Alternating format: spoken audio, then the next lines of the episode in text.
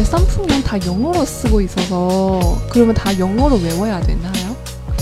뭐 외울 필요 없죠. 습관적으로 저건 알게 되죠. 아, 대부분 이제 국제적으로 통용이 돼야 되기 때문에 아 구체적으로 되게, 예. 통해야 되니까. 한글 이름도 있지만 네. 영문 이름을 기본적으로 갖고 가죠. 어, 한글을 네. 영역화하거나 뭐 이런 식으로. 네. 네. 구체적인 뭐 이런 그러니까 한글로 거 썼어도. 영어를 영어 카오릴인데 저걸 한글로 카올린 풀어서 쓴 거지. 네, 원래는 제. 영어 영어예요. 영어잖아요. 네. 다 영문명이 있죠. 네. 국내에서 개발한 것도 다 영어명이 있어요. 영문명이. 네.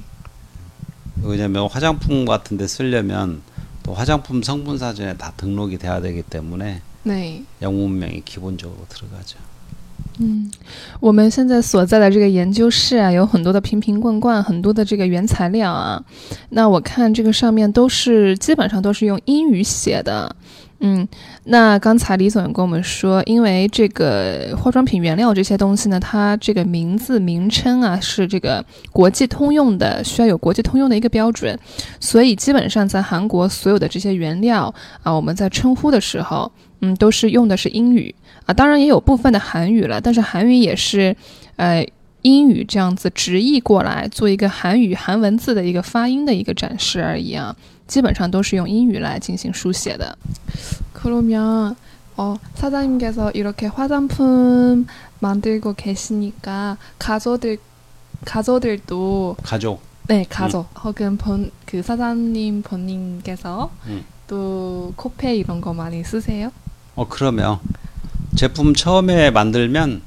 네, 실제 효과가 있는지 네, 그런 거 이제 테스트를 할때맨 네, 먼저 가족한테 써보게 하죠. 네, 기본적으로. 네.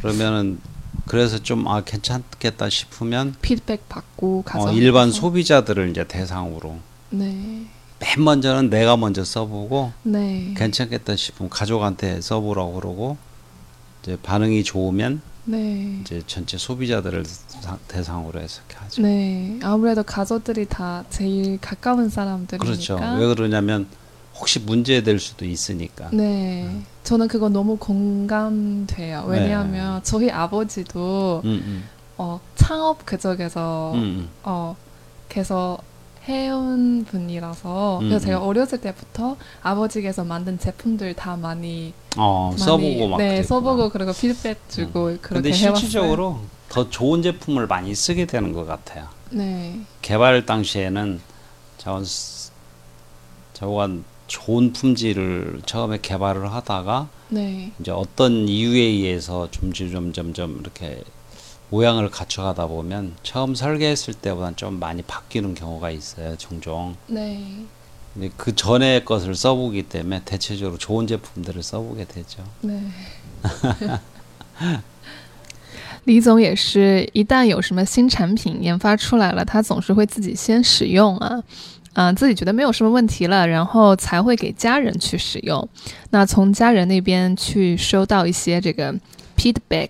啊，feedback 就是回馈的意思啊，反馈回馈。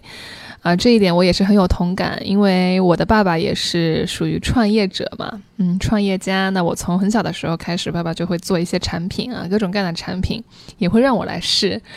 네사장님께서그전에는대기업에서뭐 LG 혹은 그 제약회사에서 이렇게 일하셨는데 어떻게 어떤 생각을 가지고 개인 회사를 차려셨어요? 그 이제 처음에 LG에서 그만둘 때는 이제 학교 교수를 해보고 싶어서 네, 이제 그래서 이제 했다가 이제 교수가 사실 이제 좀 경쟁이 좀 치열하거든요. 음, 맞아요, 그 맞아요. 교수 타이틀을 받는 거가 네, 그 좀 쉽지는 않습니다. 그래서 음, 이제 제약회사로 가서 네, 연구소장을 오래 하다가 네, 이제 나이도 좀 많이 먹게 되고 그러면서 네, 아, 이 기술 이제 후배 양성하는데 좀 쓰는 게 좋겠다 싶어서 이제 창업이라는 길을 갔는데 아, 네, 처음에는 이제 연구소에서만 생활을 하다 보니까 네. 이 사업이라는 걸 사실 잘 모르잖아요. 겉으로만 알지. 오래 예, 회사 생활을 좀 했어도 고리가 좀 있죠. 예, 예. 사업과 연구. 예. 그래서 좀 처음에는 좀 고생을 좀 많이 했어요. 네. 제품은 뭐 지금 서두에 뭐 하이드로겔하고 코팩을 주로 설명을 드렸지만 네. 전체적으로 이제 경피 흡수 제제라는 것을 많은 제품을 연구를 실제로 해봤고 네. 상품화할 수 있는 이제 그런 기술적인 노하우나 이런 걸 다 가지고 있기는 한데 네. 이제 개인이 이제 그걸 하려고 하다 보니까 많은 비용이나 또 실제 상품화할 때 들어간 시간 네. 또 그것을 유통할 수 있는 능력 네. 뭐 마케팅 능력 이런 것들도 네. 필요한데 맞아요. 사실 연구원 출신이다 보니까 네. 이제 그런 쪽까지는 이렇게 섭렵하기가 쉽지 않았던 거죠. 그래서 네.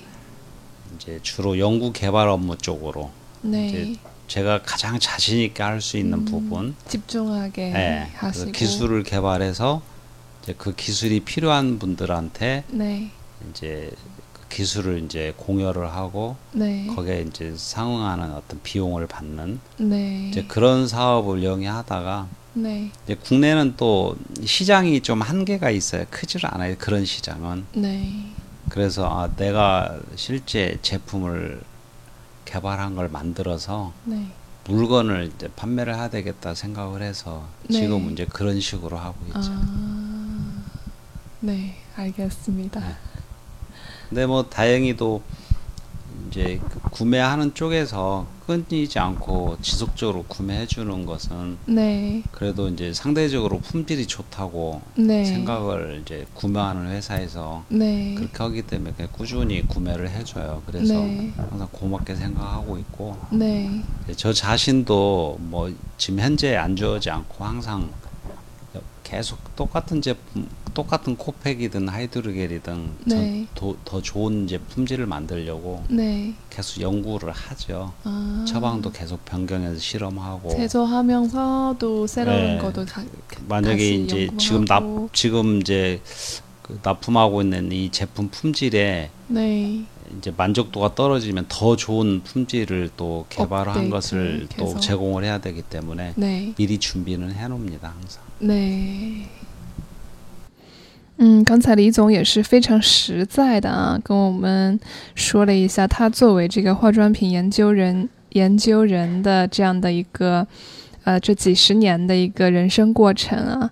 早前的时候呢，我们知道他是在 LG 生活健康这个公司里面在做这个研究人员的工作啊。那做了一段时间，也是做了有个十几年以后呢，啊他是想要去大学里面做教授啊。所以他到大学里面做了教授呢其实我们知道韩国这个社会的话大学的这个竞争是非常非常激烈的。所以李总也说做教授是一件非常这个竞争很激烈的一件事情啊七儿了的啊激烈七儿了的嗯。所以他做了几年教授之后呢还是啊退回来啊退出来大学这个圈子然后去了这个制药公司。那在制药公司所从事的是这个研究所长啊，这个研究所所长这样的一个职务。然后在制药公司做了十年啊，那也是有一些年纪了那个时候。然后因为有一些年纪，也想要培养一些后辈啊，所以呢，呃，他从这个制药公司。出来想要自己来创业啊，想要自己去做一番的这个试验，所以才建立了现在的这个公司。但是，呃，因为呃他自己也说，这个之前一直是作为一个研究人员这样子生活过来的嘛，这样子学习、生活、工作过来的，所以要创业的话，其实还是比较有距离的一件事情啊。骚比才谋的答案啊，对于怎么样去进行事业。啊，整一套的这个东西，他不是很清楚啊，不是特别知道。嗯，比如说这个 t e p u m 和这个 s a m p u m 啊，它是不一样的。제품我们说是产品，상품是商品啊。怎么样把一个产品变成一个商品啊？这中间有很多的学问。那呃，比如说유통啊，유통流通 marketing 啊，要去怎么样去营销？嗯，那他作为一个啊研究人员的这样的一个背景出身的话，其实来做创业。